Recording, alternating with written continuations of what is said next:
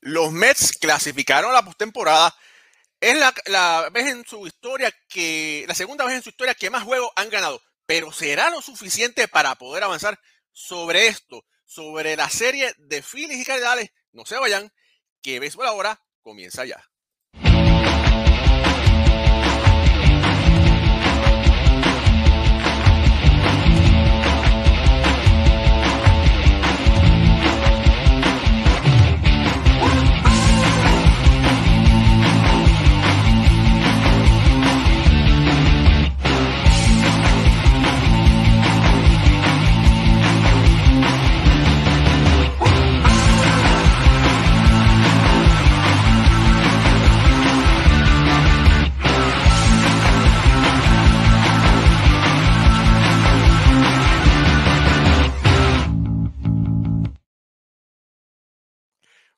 Buenas noches, familia del béisbol. Playboy. Estamos en el otoño, empieza la postemporada. Mi nombre es Raúl y Ramos, directamente desde New Jersey. Me, acompaña, no me acostumbre, me acompaña Jorge Colón Delgado y Alfredo Ortiz directamente desde Puerto Rico. Y Moisés Fabián también directamente aquí desde New Jersey. Y hoy el tema que vamos a hablar, vamos a hablar sobre esa serie de los Mets y San Diego y también vamos a hablar en la segunda parte, vamos a hablar sobre esa serie de los Cardenales y Filadelfia. Buenas noches familia, se acabó la temporada regular. Comienza la, postemporada mañana viernes, cuando el equipo de San Diego visita a la Gran Manzana, visitan a los Mets y Filadelfia, después más tarde, va a visitar a los Cardenales. Y entonces voy a estar aquí discutiendo con Moisés, vamos a estar discutiendo esta serie de los meses. Antes que nada, eh, rápido, Alfredo Ortiz. Para ti, los Mets ganando 101 partidos, ¿hicieron lo que estaban pautados? ¿Crees que se quedaron sin gasolina? ¿Cuál es tu opinión? Sí, no, definitivamente los Mets hicieron lo que, lo que tenían que hacer. Se vieron afectados de lesiones para principalmente del cuerpo monticular, en momentos bien claves de la temporada. Y, ese equipo se reagrupó, supieron ganar juegos importantes. Obviamente eh, hay un poquito de letdown porque perdieron la división contra un gran equipo de Atlanta que por segundo año consecutivo viene de atrás en la segunda mitad de la temporada y toma control de la división luego de que los Mets lideraran por, por gran parte de la temporada, pero no, no tienen nada que sentirse mal este equipo de los Mets estar en la postemporada y, y eso es lo más importante, estar ahí y ahora comienza una temporada nueva donde todo el mundo empieza de cero. Jorge Colón Delgado, ¿qué tan importante? Bueno, usted que es la persona con más experiencia en este panel, porque usted ha visto béisbol desde que nació. La influencia de Steve Cohen en esta franquicia en, en este tiempo que lleva, ¿qué te parece? Me, me encanta, desde que llegó hizo, un, eh, hizo la diferencia se ha identificado con, la fanaticada, se ha preocupado por confeccionar un equipo competitivo y poco a poco está cambiando esa cultura que ha acompañado a, a los Mets, esa cultura perdedora a una cultura ganadora. Desde que llegó solamente lo que ha hecho es aportar y aportar y aportar. Bueno, Moisés, usted, aunque vive aquí, o sea, usted vive en Nueva York y usted sangra más naranja que, que es rojo, y usted se saca las lágrimas.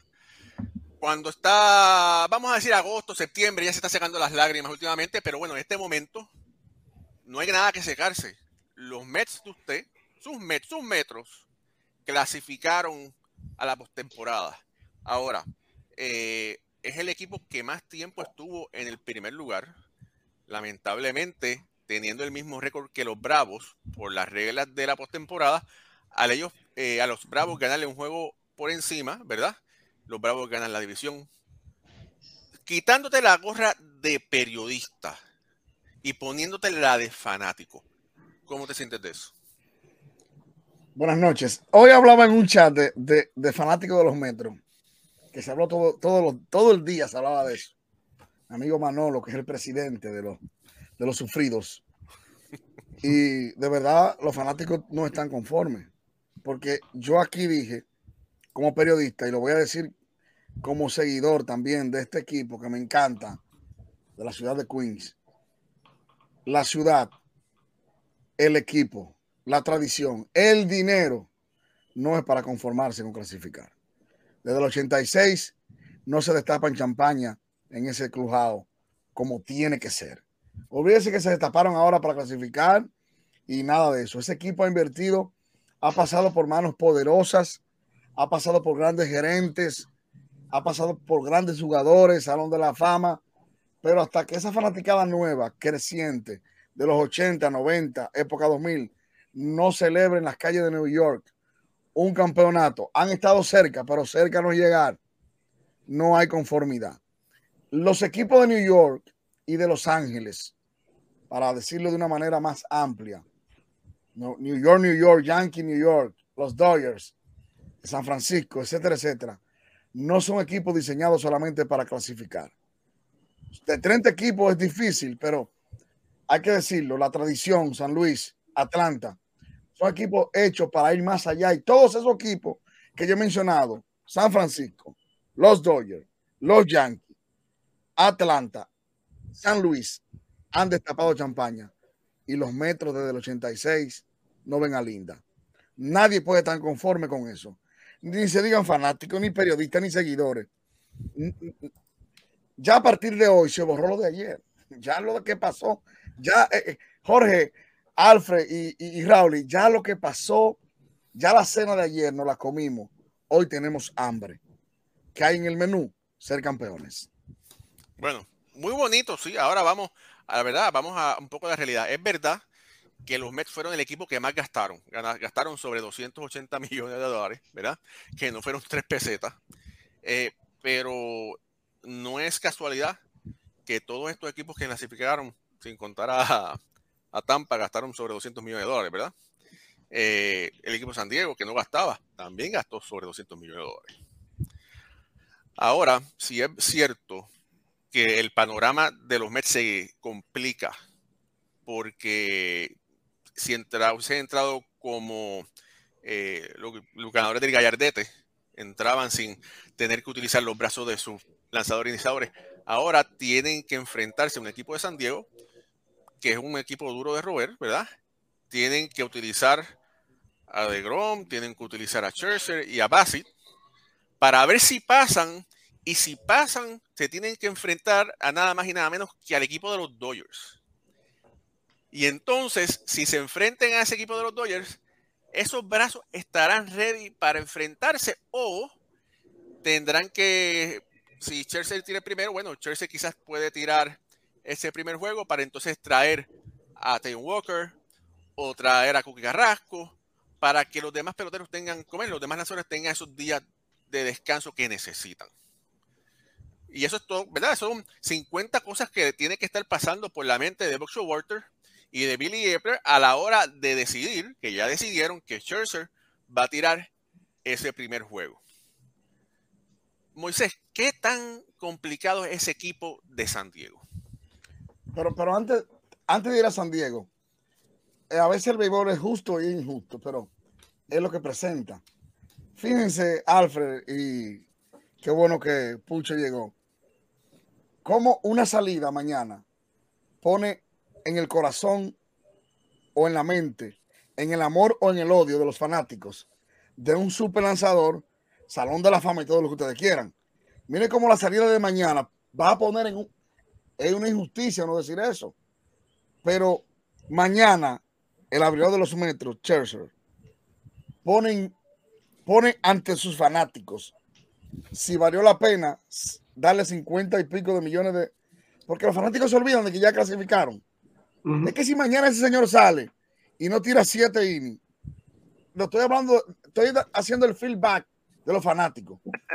es que si ese tipo mañana no sale y no tira siete entradas o seis entradas con 12, 10 ponches y dejar al equipo ganando 2 a 1, 3 a 1, todo, oigan esto bien, todo lo que hizo la temporada completa queda en el olvido si ese señor mañana no puede llevar los metros un partido más de los que deben llegar. Lamentablemente los fanáticos son así, el béisbol es así. Pero, pero Moisés, ya tú te estás escuchando como si tú fueras fanático de los Yankees. Ya tú estás convenciendo, si no es serie mundial no es nada. Bueno, es que yo lo he repetido aquí y lo voy a repetir una vez más. los piratas, con, con, el mayor respeto de los fanáticos de los piratas, de Arizona, de Kansas City. Ahí está, para que todo el mundo te vea. De los Orioles. Hay equipos que aguantan futuro. Hay franquicias que son para hoy. Los Mets, uh -huh. los Yankees, San Luis, los Dodgers no aguantan futuro. Porque cuando usted tiene el estadio más caro, la ciudad más costosa, la fanaticada más fiel, más exigente, que más apoyo, usted tiene que darle campeonato. Los metros se han gastado un barril de dinero y no han podido obtener, no han podido celebrar con champaña. Un barril de dinero. Lamentablemente el béisbol es tan bonito que no gana el más rico, que no gana el que más invierte. Pero ya la fanaticada se está poniendo vieja. Los del 86 que celebraron están en un Memorial Home o están en un, en un campus, campus santo. Y lo de ahora tienen barba blanca. Mira el ejemplo, mira el ejemplo mío. Diez años más no lo aguanta nadie. Los Metros es un equipo de hoy, no es un equipo de futuro. Los piratas pueden decirme, pero escúchame que me extienda, pero yo ahora me, me, me llega a la mente la temporada de cambio, que yo lo dije aquí. A mí ningún gerente de equipo me puede decir a mí, no voy a dar un catcher de futuro porque por no coger un bateador bueno, porque en el futuro, que los metros no son futuro. Una nómina de tan cara, una ciudad como Nueva York, un equipo de Nueva York, no es para pensar que no voy a dar un novato esperando tres años, porque en tres años ese novato no va a tener la estructura que tienen hoy los metros para ganar un campeonato. No es lo mismo los piratas que te pueden armar un equipo alrededor de Onelli Cruz, de Fulano de Tal, Kansas City. No, no, no, no, no. Los Yankees. Porque cuando yo digo eso, no lo digo solamente en base a, a los Mets. Hay, uh -huh. hay 10 franquicias u 8 en grandes ligas que no aguantan futuro. Que es para hoy. Lamentablemente. Y si mañana el Axe, se lo digo hoy, nos vamos a ver la semana que viene. Le cambia el sabor de los 50 millones de dólares, dependiendo cómo él lance mañana. Uh -huh. Y ustedes van a ver los titulares. En una, es injusto, sí, yo sé. Pero ¿qué hago yo?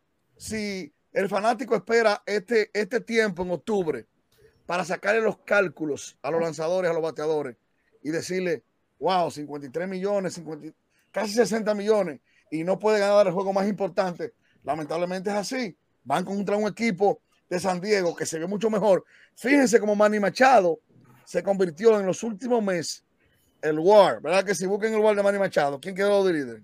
Ese muchacho Mister, no, es Mr. Padre, Mr. Padre. ¿Eh? Pero Juan Soto, que no estuvo bateando mucho, pero el porcentaje de envasarse está ahí. El coreano King es una superestrella. Yu Darvish puede tirarte mañana un juegazo. Snell es un lanzador de, o sea, no es que lo mevan fácil, aún tenido todo, pero sí los Mets tienen que ganar esta serie para convencer. Llegar a clasificar no le están pagando a los fanáticos. Pagan llegando a la serie mundial. Y de ahí, y de, y de ahí para allá hablamos. No, y ellos son los que tienen la presión también. Los meses que vienen a esta serie con la presión. Aquí en San Diego, todo lo que pasaron de Tatis, eh, todo eso, todos los cambios, la temporada fue ok. Aunque los Dodgers dominaron la, la, la división, pero San Diego tuvo una temporada ok. Eh, y ellos han luchado con eso. Este, eh, los meses son los que llegan con la presión.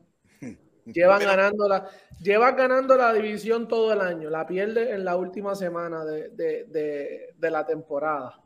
Eh, pierde la una serie, anterior contra tu rival de temporada, de, división, que fue contra Atlanta. La prensa, ya tuviste cómo la prensa hizo toda esa, toda esa portada, Raúl en una, una, en una, en una, un simple sin fin de semana. ¿Tú te imaginas si los Mets pierden el primer juego nada más y es como está diciendo Moisés, los 50 millones de Searcher? 41 y medio. 40... No me importa, ¿verdad? De, de, de 41 50 no, no, no, hace diferencia. Dame el sobrante, que yo con eso estoy tranquilo. Con eso resolvemos. Sí. Eh, pero, la, pero fíjate, te voy a decir una cosa. También, San Diego también tiene presión. Porque Oye, el, iba a decir. El, el, año pasado tenía mejor equipo, tenía un Tatis. Este año no tiene a Tatis. Trajeron a Juan Soto porque ellos apostaban que ese 2-3-4 o 3-4-5 o 1-2-3, como usted quiera decirle, de, de Tatis, de, de, de Tatis, Soto y Machado, iba a ser, óyeme, a, ponerse los pantalones. Y lamentablemente no se les dio. Y cuando, bueno, San Diego tiene muy buen equipo. Los, dos son muy buenos equipos. Sí, sí. Pero los dos tienen mucha presión. No, solamente los Mets. La ventaja que puede tener los Mets es que están jugando en casa. Sí, esto no es una serie de David contra Goliat, donde los Mets son los super favoritos y, y se ven. ¿verdad? Aquí los dos equipos están sólidos. Tú ves una rotación del equipo de San Diego, Darvish, Snell, Musgrove. Es un 1-2-3 que cualquier equipo le gustaría tenerlo.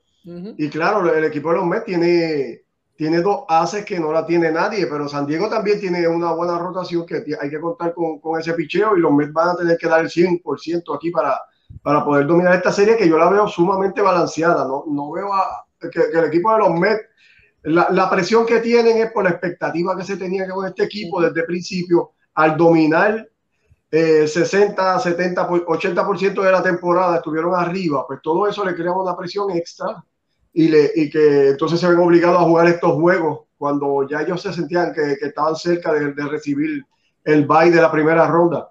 Pero el equipo de San Diego es un equipo que viene bien sólido y hay que contar con ellos. Eh, obviamente yo doy de favorito a los Mets en esta serie. Me gusta más el equipo de los Mets, su, como está configurado el equipo, una alineación más más profunda, entiendo yo, que la alineación de San Diego. Pero, pero San Diego va a dar el 100% y va a ser una gran serie. Eh, les pregunto a ti, este, Raúl, y a, a Moisés. Oye, no sé si ya podemos dar de por cierto de que De Grom va a ser ese pitcher de ese segundo juego. Porque aquí tirándole una curva a ustedes, si los Mets logran ganar ese primer juego cómodo, que Chelsea tire 6, 7 entradas de 1 a 0, una carrera permitida, y los Mets estén cómodos, sería una idea loca de decir, mira, vamos a, a tirar a Bassett en el segundo juego para guardar a De Grom para ese primer juego contra los Dodgers. ¿Ustedes creen que ya de por sí va De Grom para ese segundo juego? Yo, yo creo, fíjate, es que recuerda que esto no es la doble A, ni esto es una liguita No, no, te estoy haciendo un análisis, ¿verdad? pero, yo no creo, vamos a hablar de los caballos, escúchame, como, como Pucci yo creemos otra cosa. Dale. Yo no creo que un caballo como Digrón se deje poner en un tercer juego ese tipo va al segundo juego, sea como decimos nosotros allá en el campo yo soy, pato o gallareta. Mira, y también es una cosa, estos lanzadores, ¿verdad? Se programan, se, eh, se, preparan. Y ellos si están preparados para el segundo, van para el segundo. No o si van preparados para el tercero, van para el tercero. No, pero no van a hacer malabares, ¿tú me entiendes? y eso es lo que, esa es la diferencia. Y tampoco eso se ve bien tú como a esta altura en este momento tú inventar con tu rotación y tú empezar, no, tú vas para el tercero, tú vas para el... Cuando ya tú has tenido todo el año, aquí todos sabemos quién es el 1-2 de los meses. No, no, y, y, y, y, Pucho, ¿de quién estamos hablando? Eh? ¿De qué clase de competidor? ¿Qué clase de ser humano? ¿Qué clase de insignia para el equipo, sobre todo? Y, y, lo voy a repetir últimamente porque eh, ahí me escribe alguien, me dice, no, pero que esto no es tan fácil. Es que una salida sí te decide el cariño y, el, y, te decide la valía para tu equipo que tú tuviste. Señores, ya mañana se olvidaron las 11 salidas consecutivas de Chelsea buena. Ya mañana se olvidaron todas las cosas positivas que él hizo. Ya el, el sábado en la mañana se va a leer si valió la pena o no por un partido lamentablemente. Ese partido, la presión es de los metros. Son, los, son los favoritos. Pero eh, ocular, viendo a los dos comparando, la comparativa, y voy a decir esto, me sorprendería que San Diego le ganara a los Mets. En el papel. En el papel, los superior. Yo no le apostaría dos pesos ese caballo. Si me gana San Diego, pero dos pesos yo no lo apuesto en esa ventana yo sí, porque es que cuando tú miras los dos equipos, no se lo ganan en nada. Entonces, lo único que le, pasa a los Mets es que pues estuvieron al frente y al último se dieron. Pero San Diego, si tú miras el equipo comparado ocularmente y estadísticamente, la verdad que me sorprendería mucho. Y si eliminan a los Mets, va doble dígito en la pizarra va a pagar ese caballo, ¿sabes? y no que, que tú dices eso, el año pasado vimos cómo San Diego se derrumbó. Problemas en el clojado, problemas con Tati, la discusión, el equipo se derrumbó completamente. Sabemos, ¿sabes? Ya ellos nosotros que, ¿verdad? Se, se, seguimos la liga y los, ya no, yo no creo que San Diego pase de los meses. Yo no los vería entrando a, Si le pasa, lo que, lo, ¿sabes lo que pasa, Pucho? Que lo que pasa en esta serie es que los que no, los que no hicieron nada pueden hacerlo, porque son series cortas y ahí es la sorpresa. Eso es lo único que pues uno puede decir. A lo mejor vienen esos padres enrachados y pero usted estudia los dos equipos y no hay forma en que usted diga que los que San Diego va a ganar por esto, por esto, por esto y por esto, porque no existe. Es lo que quiero decir. Mira, yo te voy a decir una cosa. Para mí, para que los Mets puedan ganar, ¿verdad? Tiene que haber una serie de factores. DeGrom y Chelsea tienen que tirar por lo menos siete entradas, ¿verdad? Y eh, los relevistas serían Otavino, Sugar Díaz. That's it. Y eso es un problema. Ese es un. Ay, me quitó la palabra de la boca. Eso no es un problema, no. Todas las. Lo, hay una pastilla que llaman Lomotil, que sirven para Ajá. los nervios y para algo que da un dolor en el estómago.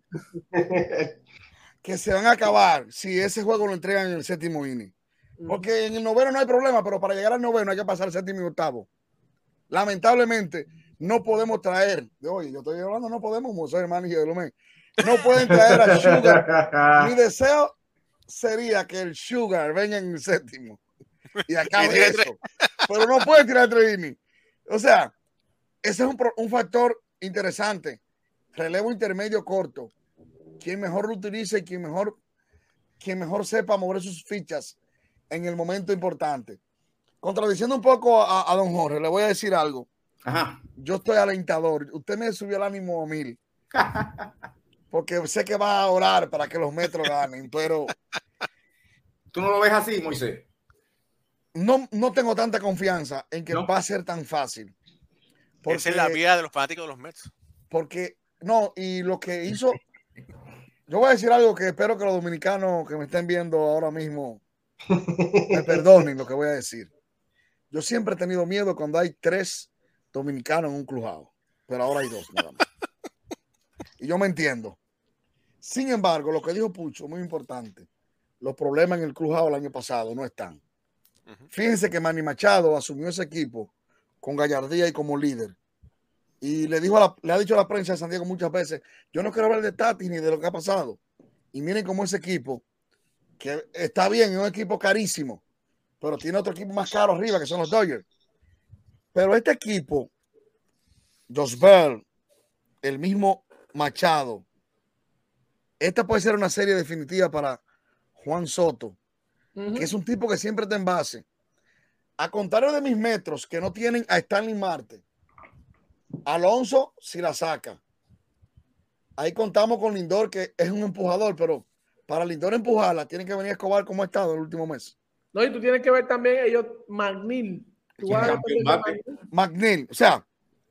Mira, espérate, espérate un momento, mira, espérate, espérate. espérate. Cambia. Va, va, vamos a hablar, mira, vamos a hablar, vamos a comparar posición por posición eh, Mets con San Diego y ahí, y ahí hablamos. Mira. Pero antes, pero antes que compares, Raúl, Moisés, me mata, la, me mata la, la, curiosidad. En esa carrera, si tú tienes dos pesos, ¿a quién tú se los apuestas? Es que ahí el corazón le va a ganar la razón. Por eso no apuesto. Porque que, let's go Mets. Ah, pero, sí. Pero, pero, pero, San Diego le ganó 4 de 6 a los Mets en la regular. O sea que San Diego ha, ha podido ganarle a los Mets y sabe cómo hacerlo. ¿Quién dijo mí, miedo, señor? Espérate, déjame echar mi agua aquí. Espérate. Voy a echar esto aquí. Para... Señor, no se ve, es un agua. Es un sí, agua con gas. Mira, sería, sería triste, ¿sabes? Sí. Ah, bueno, claro. Sí. Uh, sí Definitivo. Sería, sería para, para, cualquier equipo de la postemporada que se elimine ahora es triste, pero, claro. No, ahora yo le voy a hacer una pregunta. No, no, pero en el, caso, en el caso de los Mets, que tienes ese dueño que ha inculcado esa, esa, esa cultura, ese hombre que está ahí, tú sabes. Ahora yo lo voy a hacer. La voy a jugar de entrevistador. Ajá. Es casi boricua eso. De entrevistador. Pucho, Alfred, Rauli, Jorge. Vengo diciendo desde, desde, desde, la, desde, la, temporada de cambio, vengo diciendo, y lo he repetido muchas veces, creo que hoy, que hay equipo para futuro y para presente. Uh -huh. ¿Ustedes creen, o me estoy pasando, que una ciudad con un tipo que le diga a los metros, puedo comprar el estadio? Si usted pone en la revista Forbes los equipos más caros, los metros sin ganar salen entre los equipos más caros por la ciudad donde están. Exacto. si hablamos de gerentes que han gastado millones de dólares en peloteros que no han hecho nada, analicen ustedes del 86 hasta el 2022. ¿Son los metros un equipo para conformarse en clasificar o la inversión no es para ellos ya de tapar champaña? De tapar champaña. Se supone que los Mets tengan la mentalidad de ser ganadores y punto. Pero, pero el mal manejo, mira, vamos a decir, mira, para los ah, Mets va a ser una ventaja que Sandy Alderson se va a retirar porque Sandy Alderson tenía la mentalidad de vamos a economizarnos tres pesitos aquí, se va, ¿no? tres, cuatro, pesitos allá. Sí, ¿verdad, Raúl? y se va. Sí, se va, se, retira. Y, y, otra cosa, lo que, lo que, ¿verdad? Lo que mencionamos, los Mets, tú tratar de jugar para llevarle la bola a Sugar. En un, en, un, en, un, en postemporada y entonces Bob jugó mucho por macheo con Sugar. A veces los macheos le, dicho por el mismo Sugar, el macheo que le convenía a él era en la octava entrada. Claro. Tú, tú vas a, arriesgarte a, a tirarla, ¿sabes? En la temporada tú puedes jugar ese béisbol, pero estamos hablando que estos juegos todos son importantes. Tú vas a irte por estos números. O sea, aquí la, estrategia, el manejo va, va a ser clave. Y más con, y esa, como Dios dice, séptima, octava y novena va, va, a ser clave para, para los meses. Pero mira, a mí no me sorprendería si Showalter y la oficina, porque eso, eso acuérdate que eso es de ambos. Eso, es ambos, ¿verdad? Lo vuelven a utilizar porque le salió. A los meses le salió cuando trajeron a Sugar antes en la octava. Ahora lo que dicen mucho, le salió y si no le sale ahora, ah, bueno, se cae Nueva York. Bueno, pero, que, pero es parte de, ¿verdad? Es que estamos hablando de Kansas el, City. El béisbol, es, un, es un juego de porcentaje, ¿verdad? Sí, pero es de porcentaje y de feeling. Ah, tengo un feeling que voy a poner al gordito porque el mm. gordito la va a sacar. Óyeme, por eso yo decía, y, y por eso tengo mis dudas con los Yankees. En postemporada, usted puede dar 60 jorrones en temporada regular. Es picheo por picheo que nos vamos ahora. Ah, claro. Yo te aseguro que, esos grandotes de los Yankees George y Stanton son la carnada más segura que puede tener cualquier equipo que un pelotero que no esté en el ojo del huracán. Entonces tú traes al Sugar ahora a sacarlo de su plan de trabajo y perder un juego así. Se recuerda toda la temporada. Lo que pasó en julio se olvidó.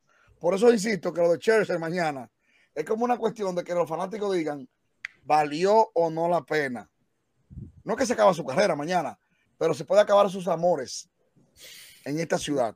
Mira, pero el bullpen de los Mets quizás quede más sólido con, con la inclusión, inclusión de Taiwan Walker y, y, Cookie Carrasco, ¿verdad? Que son dos iniciadores que si no están en los planes de utilizarlo, podrían utilizarlo entonces en el bullpen.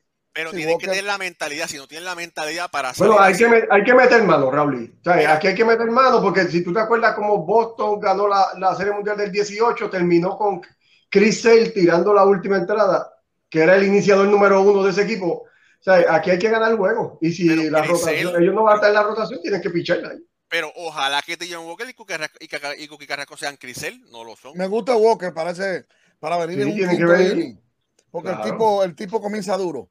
Eh, eh, contrario a unos lanzadores abridores que comienzan a soltar y luego se van, que esa es la diferencia de un relevista a un abridor. El relevista tiene que venir a matar de una vez, rápido, duro, para encima. Y Walker tiene eso, que Walker comienza duro. Por eso le han criticado que a veces se cansa mucho porque no, no, ha, no ha sabido administrarse.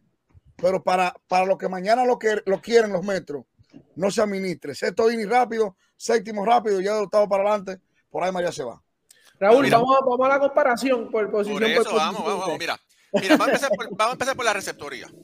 En la receptoría, los Mets tienen a un eh, Tomás y tienen a un James McCann, ¿verdad? Y San Diego tiene a Jorge Alfaro, ¿verdad? El ex-Met. En mi opinión, Tomás Nido ha demostrado, ¿verdad?, que tiene sus dotes defensivos. McCann ha dado lo que se, siempre se dijo que yo pensé que iba a dar, que no es mucho. En mi opinión es que Jorge Alfaro está por encima que Tomás Nido. Por encima de los dos, para mí Jorge Alfaro. ofensivamente, Alfaro ha tenido, ha tenido buen año desde sprint training eh, que comenzó con, los padres.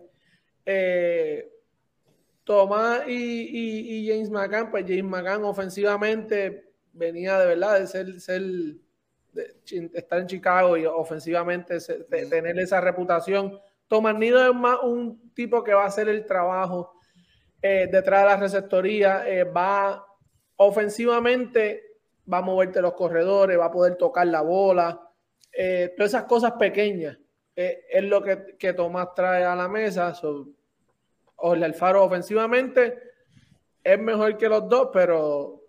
Y, eso, y eso que Tomás Nido ha demostrado un poco de más talento este año. Lo que pasa es que lamentablemente siempre llega un momento que se lesiona y alguien entonces coge, ¿verdad? Coge la, batuta. Ahora, tengo que decir que, que los 10 turnos que tuvo eh, Francisco Álvarez, sin contar los de Atlanta, el honrón y el doble que metió, eh, hay promesa ahí. Metió un honrón que salió a 109 millas y un doble que salió creo que fue a 108. Así que lució muy bien para tener 20 añitos, así que hay que ver qué va a pasar el año que viene con él.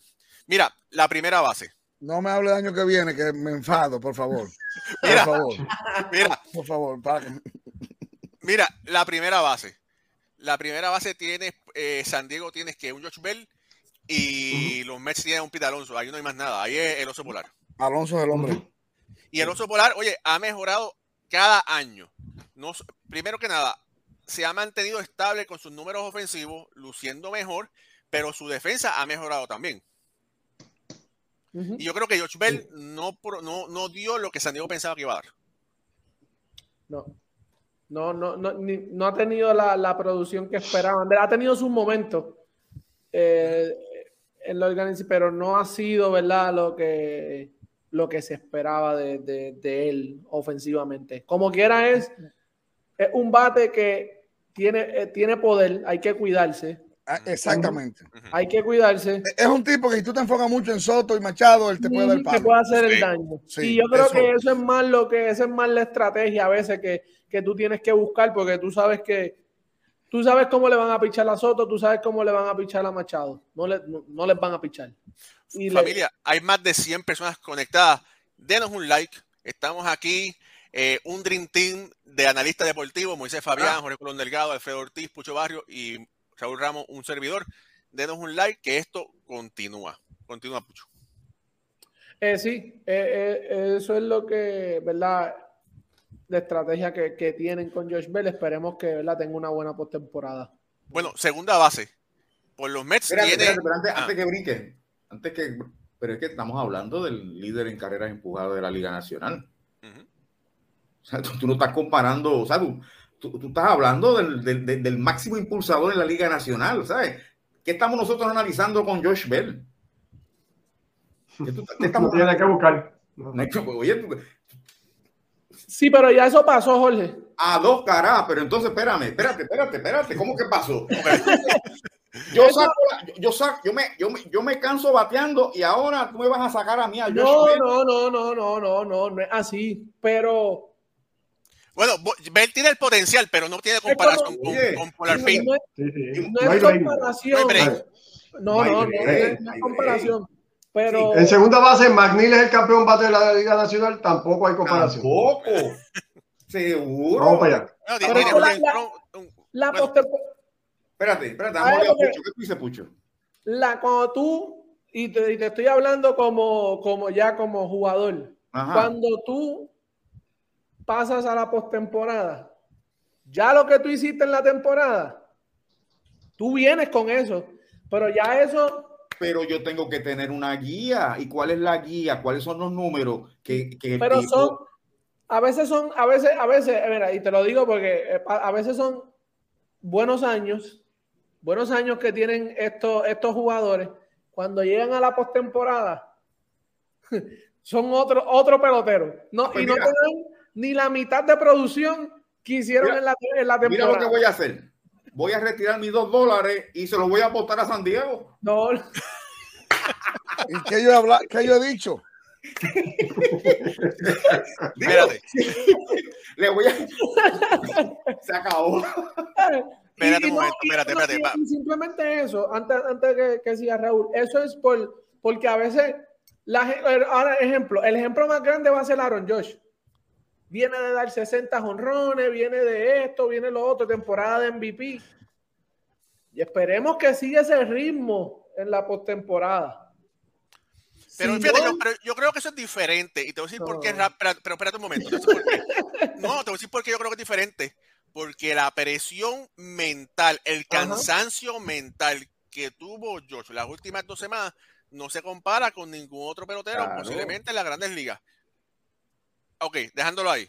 Ah, Mira, eh, fa- familia, eh, vamos a terminar de, de dar posición por posición Mets y San Diego, pero quiero que escriban ahí a ver que ustedes, a quién ustedes creen que le dan la ventaja, si los Mets o San Diego, para después eh, leerlo. Eh, tercera base, no hay nada No, que hablar. no, el Ciore no hay que buscar nada. O bueno, este, bueno, Ciori es Paquito Lindor, ¿verdad? Ese- Hubiese sido, hubiese sido chévere que, que Tati hubiese estado, porque entonces eso de verdad que iba a ser una serie del cara. Sí, definitivo. ¿Verdad? Pero bueno, ya sabemos la, la metida de pata de Tati. Tercera Este, base. y así que ese es el, el que se la llevó. Ahora, en tercera base, el señor Manny Machado. Ahí. No hay más nada. Ahora, Sí.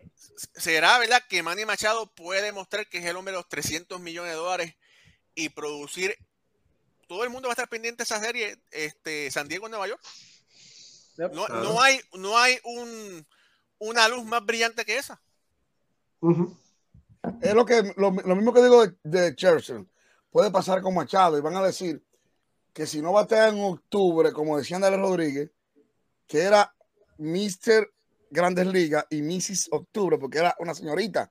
Decían la gente, porque me dio los palos a la hora buena. Diferente a. Manny Ramírez, eh, diferente a, Ortiz. a, a David Ortiz, diferente a, a- al señor. Benny Williams, a Jeter, que en estos momentos que hay tanto foco en menos juegos, esa gente resolvían.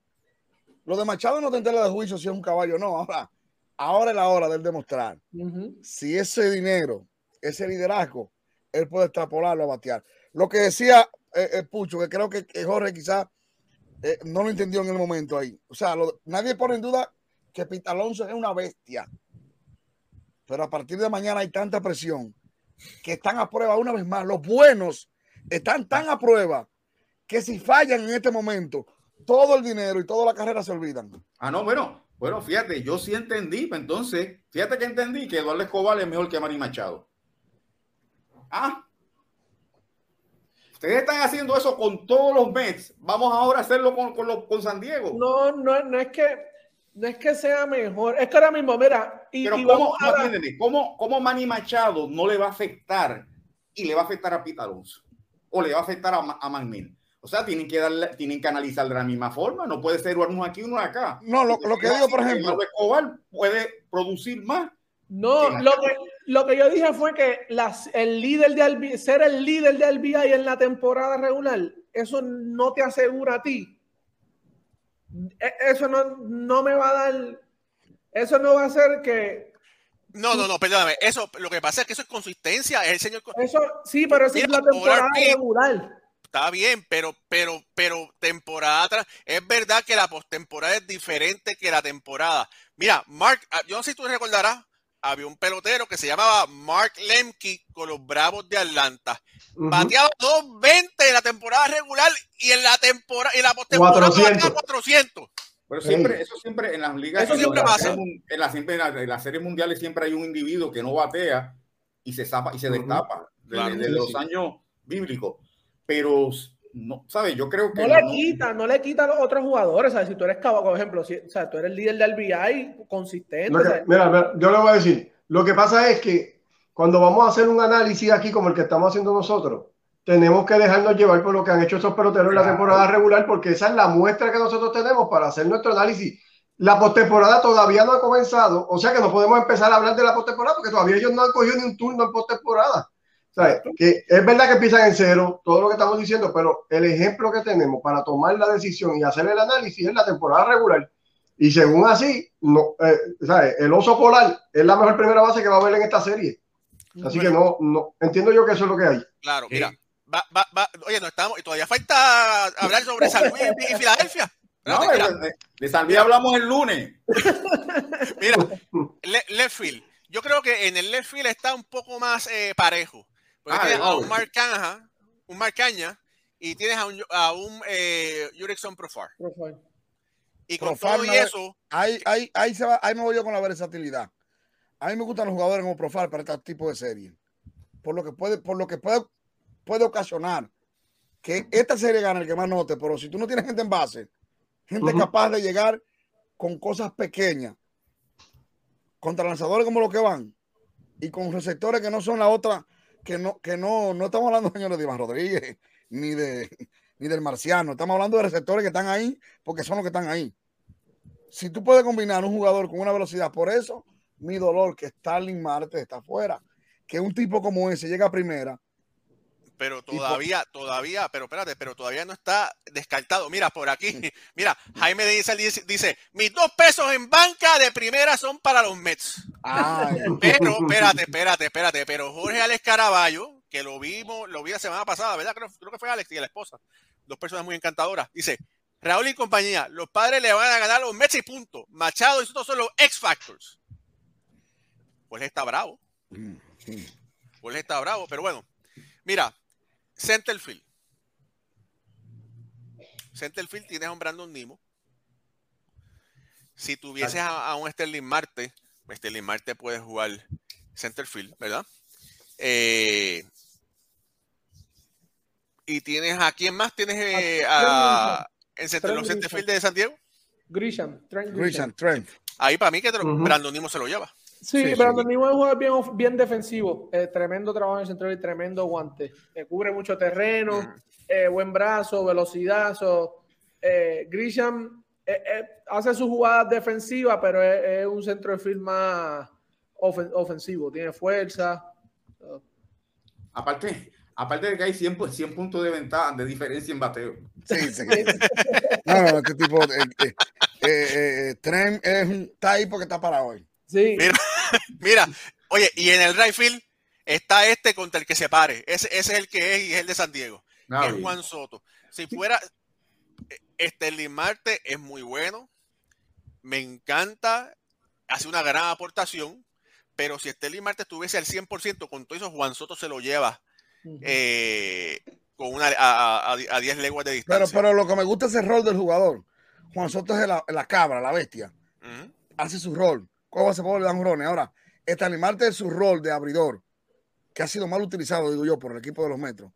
Cuando ese hombre está en base es un problema. Lindor decía hace días en una entrevista que vi que daba gracia a tener un jugador como Stanley Marte porque le sacaba el foco a los lanzadores. Cuando Marte estaba en segunda, Lindor sabía que podía tener una sábana detrás del show y Marte anotaba. Es fácil. No es que es fácil, sino que es mejor tú empujar a un tipo como, como Marte que con bola en los outfielders anota seguro. Porque sabe correr la base, tiene buenas piernas, siempre está molestando lo, lo, lo que, lo que dicen los escucha, el rol del jugador X. Ese es su rol. Me encanta el jugador como Marte. Ojalá yo tener tres outfielders como Marte en un equipo. Porque ganando, envasándose y anotando, es que tú ganas carrera, tú ganas, tú ganas partidos. Mira, yo digo, oye, Moisés, nosotros tenemos, hemos tenido el privilegio de estar en el clubhouse de diferentes equipos de grandes ligas, incluyendo los Mets. Y yo tengo que ser sincero aquí. Eh, Sterling Marte, aparte es un gran pelotero, el tipo parece un dios africano, porque está cortado y tiene, oye, el, de verdad que uno tiene que mirarlo así, porque el tipo está, un zip está, de verdad que impresiona impresiona. Y bueno, y de verdad que aparte de eso, eh, se expresa bien con la prensa, porque vamos a lo que vamos, ¿verdad? Hay, hay algunos que, ni miran, ¿verdad? Pero él, habla con la prensa, por lo menos con la prensa hispana, ¿verdad? Porque no habla mucho inglés, pero, pero habla con nosotros. Y de verdad que eh, todavía yo, pienso que aunque todavía no hemos visto lo que Sterling Marte puede dar, le queda mucho béisbol y de verdad que ha sido una gran contratación para los Mets. Eh, Moisés. Si estuviera ready para esta serie, balanceara más este equipo, que tiene quien le empuje. Ya está ¿Eh? Sí, eh, por ejemplo, lo que decía, Lindor este año rompió récord de empujada. El oso polar es el líder de empujada. Y para ver la empujada, no solamente son horrones, tiene que haber quien la note. Y como tú tienes un tipo como ese señor, como Marte, delante de un line que llega a primera, te roba la base. Si está en segunda, no hay forma de que con un batazo a los outfielders de hit no anote, porque, señores, hemos visto en, en este béisbol moderno de ahora cuánta gente da hit a los outfielders y el hombre llega a tercera, porque están clavados en la base o porque hacen 7, 8 en la 60. Sin embargo, cuando tú tienes garantía, por eso decía, decía Yuri Profile, ojalá yo tenga dos outfielders como esos muchachos, que ahora la atención va para los pateadores de jonrones, la presión. Por estos muchachos llegan a las bases y con la carestía de buenos receptores que hay en el negocio. Señores, los buenos receptores están en cinco equipos y hay dos de Puerto Rico y uno de Venezuela. Para que la gente lo sepa. Lo que pasa es que el béisbol perdió la esencia de robo, el juego chiquito y lo que sea. Pero si hubiesen, si tuviéramos los 90 y hubiesen 10 robadores, estuvieran pasando vergüenza muchos receptores. Oh, ¿Qué pasa que la gente no se va a robo? Ah, espérate un momento, espérate, algo importante. Sofía, mi hija, no está viendo el programa. Sofía, baby, love you. Thank you for watching the show. Gracias por ver el show. Así que, muy bien. O sea, hay que entrenar a los hijos y a las hijas desde que sean eh, jovencitas, Seguidores, jovencitas. ¿verdad? Que apoyen, que, que- apoyen el proyecto del padre. Está bien. Love you, baby. Mira, eh, KJ González dice, está enamorado de Sterling Marte. Marte es un peloterazo, papá. Mira, mira, Te cambia un juego con su pierna. fíjate que lo que ustedes han dicho, eh, los Mets dominan a- en, el, en el terreno, sin que- el picheo vamos a bregar ahora. En el terreno, las bases defensivas, las defensivas, los Mets son superiores. Y eso que ustedes acaban de decir, de todas esas estadísticas y ese análisis, cuando tú buscas en Baseball Reference la comparación de equipo, los Mets están por encima. O sea, eso mismo que ustedes acaban de decir es lo que reflejan los números acumulativos por equipo y los Mets están superiores a San Diego. No estoy diciendo que San Diego no pueda ganar, porque nada está escrito. Lo que estoy diciendo es que me sorprendería. Vamos a hablar un momento ahora de la rotación. Y Sí. la serie, En, antes, en pa- espérate, en, en la rotación, en papel, la de los Mets luce muy superior, Claro. porque tienes a DeGrom, tienes a Scherzer y tienes a Bassett, ¿verdad? Esos tres son excelentes, y, de- y detrás tienes un 4 y 5, TJ Walker, y tienes a Guki Carrasco. Que no lo tiene San Diego. Ahora, no lo- ahora, podrá, podrá aguantar, podrán llegar, podrá, ¿cómo es? Podrá el Camaro del, lo- los Camaros esos antiguos que corren con velocidad, podrán tirar esta carrera todavía, les, les queda millaje. Es lo que no sabemos. Eh, yo entiendo que sí, no creo que, que Max y, y, y DeGrom y, y tirar esto, eh, eh, esto que han tirado de no va a partirse el juego, no lo van a guardar para la otra serie. Tú no, tú no haces eso con la prensa de Nueva York, eso tú lo Tampa Bay o algo así, pero con la prensa de New York y con, la, con el ojo público que tienen ellos, tú, eso, es- eso es Max y DeGrom. Aunque, a lo último, aunque el mismo día, dos horas antes de- del juego, tú cambies el line-up y sea otro el, starting, el, el, el pitcher inicialista. Pero esto, esto desenfo ¿sabes? Esto trae otras atenciones. Y, y todos estos jugadores ven esto y están enfocados. eh, esa distracción no me gusta. No me gusta de parte de los Mets, de verdad que no. Bueno. de que ellos tengan la capacidad, claro que sí. Y otra Eh, cosa, Ole, cuando decías lo del el papel, lo que dijimos aquí, y todo eso, sí, pero cuando veo, y, y, y es, y mira cómo es el béisbol, que San Diego le ganó cuatro juegos en la temporada a los Mets. Eh, 4 a 2 le ganó la serie. Eh, y es como. pero- Pero eh, hay- pero hay que ver las condiciones que estaban los Mets. Tenían todos los jugadores. Tenían que- el elenco monticular que van a presentar en la serie. No, Eh, Ah, y- y sí, obviamente ahora tú te, ahora tú te enfrentas al mejor, al mejor Bueno, no, pero en, en esos juegos que le ganó San Diego, estaba Scherzer, estaba DeGrom, este, este, Lindor, Eh. eso es lo que hay que buscar, si estaban un completos. momentito. Pero mira, ahora San Diego tiene a un Yu Darvish, tiene un Snell, tiene acabó. un Musgrove. No, No, no. Jarvis, Moncrief y se acabó la lista. Búscalo. No, Snell, no, y, y Snell, y Snell. es- ¿Dónde está Snell? el que es ganador de Young también. No, yo sé que el ganador no, el pasado. lo, que, Snell. lo que estoy diciendo es, no son No, tres peñiqueñocos, son tres buenos lanzadores. Oye, Oye. espérate, Snell tuvo 8 y 10. un, un, récord negativo. Sí, tuvo un récord negativo este año. Fue un sayón, lo sabemos. Por este año, 8 y 10. Si tú te buscas el elenco de los Mets, tienen más jugadores sobre los 500. Sí, sí. Ah, pues. Claro. Sí. Pero lo que estoy diciendo es que no hay tanta disparidad en el monte. En el, juego. Te tengo un secreto. Te tengo un secreto. Dígame, dígame jamás en mi vida iba a pensar que yo iba a defender a los Mets. yo parezco abogado de los Mets. Y te lo agradecemos, de verdad, que te, pagaremos.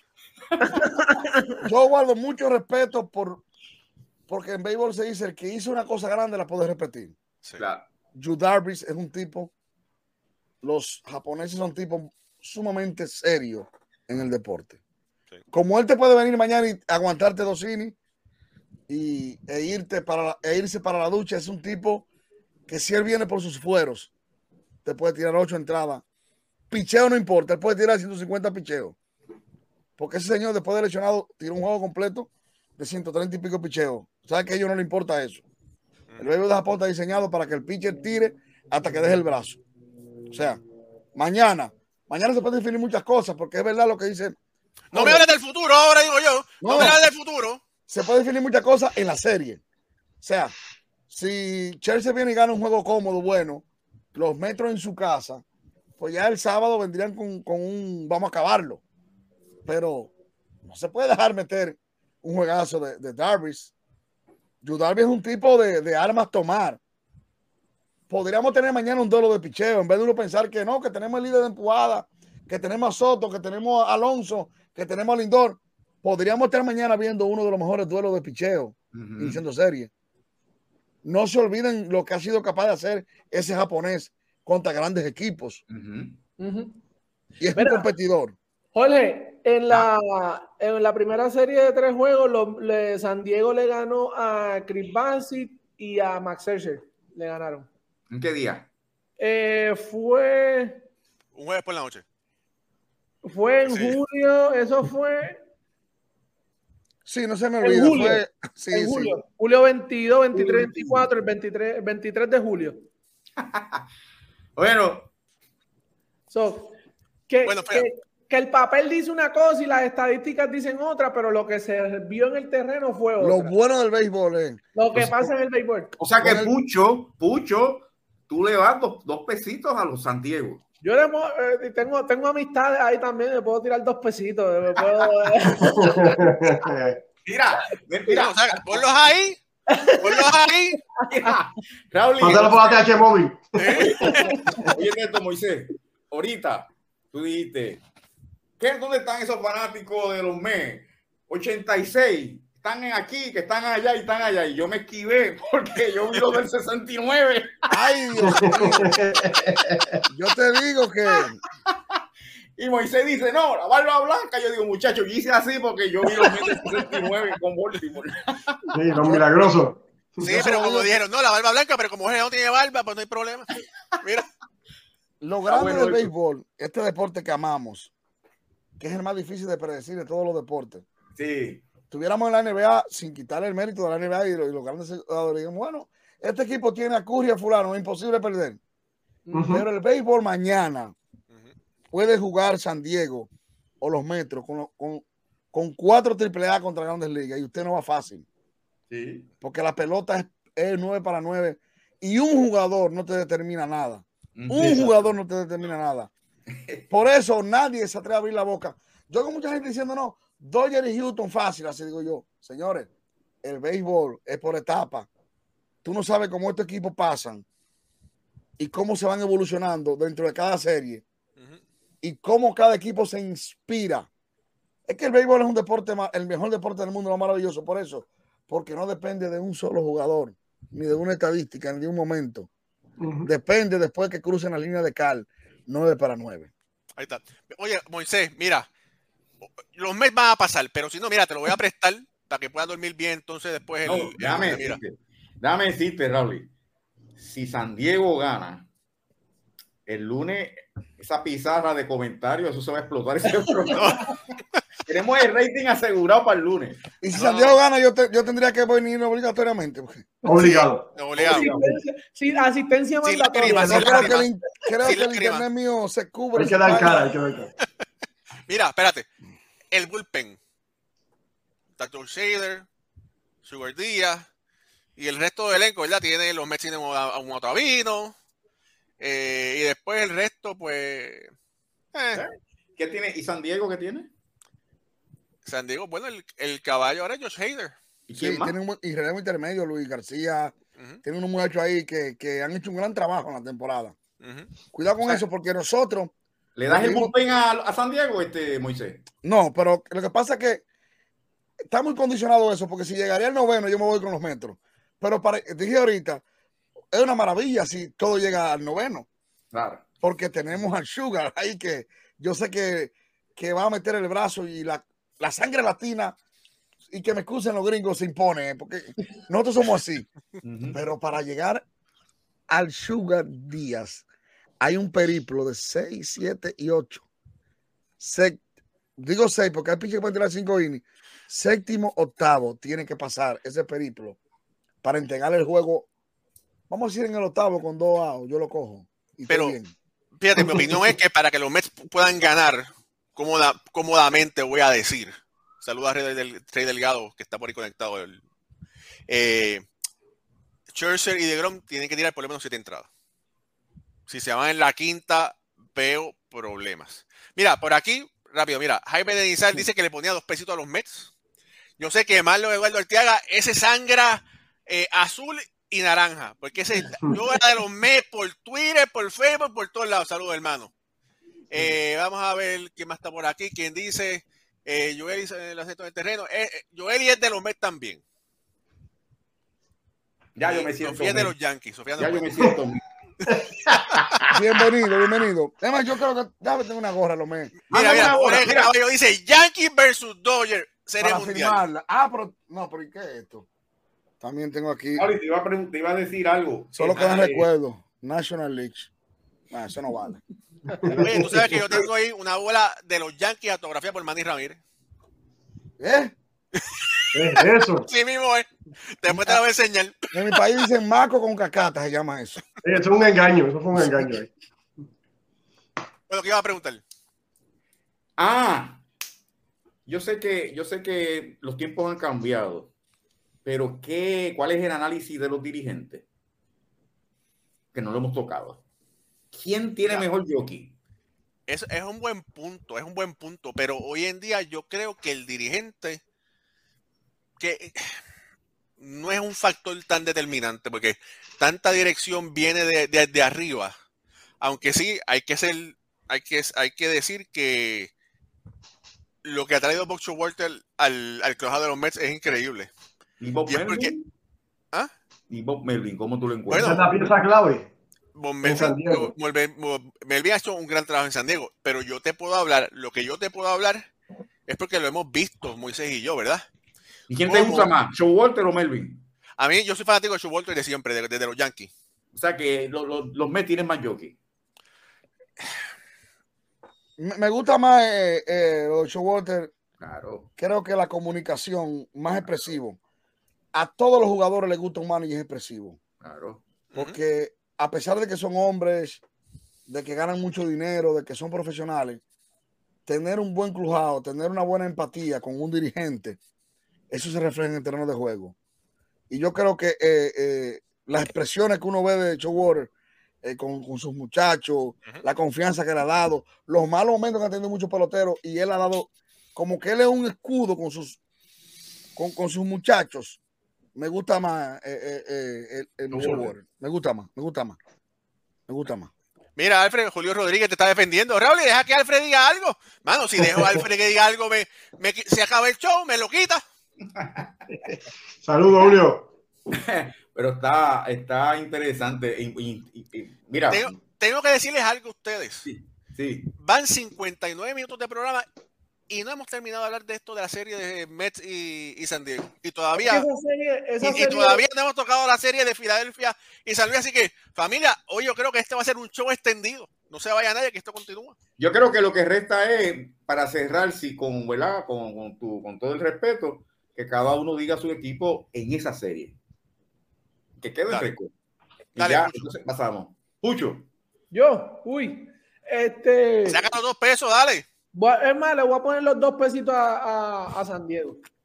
¿En cuántos juegos? no, no, eso es inmaterial. No, no, dale, dale, dale, dale. Ya, olvídate de eso. Yo creo que se van a, a, a- a- a los tres. Yankees a los tres. Si le ganan, ganan en los tres. sí. Alfredo. Sí, me voy con los Mets. Claro. Los Mets, no, es una línea, yo creo. Jorge. Me sorprendería que perdieran los Mets. Eh, Moisés, como buen fanático Me de angustia. los, O- de los oye la Mets, palabra- que está la angustia viviente los 365 días del año. Diga, por favor. Voy a tirar una poesía casi. Por lo que están en los asilos, por lo que están en los hospitales y por lo que ya se han ido. Un- una plegaria por los. Mira, te faltó lo de la banda blanca. Porque hay, señores, y hay gente que si los Mex ganan, que yo espero que sea así, van a ver como la película que no dejan ver que los enfermos de corazón vean los juegos de pelota de béisbol que, Mm. que le quitan. Van a ver ataques en hospitales de gente esperando el destape de champaña. Bueno, Raúl, ¿a quién tú mira, vas? los Mets. Para mí, yo entiendo que los Mets deben ganar. 4 a 1. Vamos a ver. 4 a 1. ¿Ah? Vamos a ver. Ah, tú, tú vas a San Diego, ¿verdad, Pucho? Sí, yo le puse, Ah, yo le cuatro a puse, los, uno. dos, yo le puse los dos pesitos a, a, a San Diego, 4 a 1. Si gano, eh, la- es bueno. mira, tú le pusiste dos, dos pesos en segunda. Olvídate de eso. Nacho, te conozco. Bueno, yo, yo lo que sí yo sé es que si Dios quiere, con el favor de Papá Dios, Moisés va a llegar aquí hasta mi casa mañana y nos vamos para el City Field. Oh, Y Con vamos a suerte. cubrir, Yo y siempre vamos a- gano, que voy, ¿eh? y vamos a, vamos a cubrir esa serie y, y el lunes podremos reportar lo bueno y lo malo Ah, de, de esa el lunes- serie. El lunes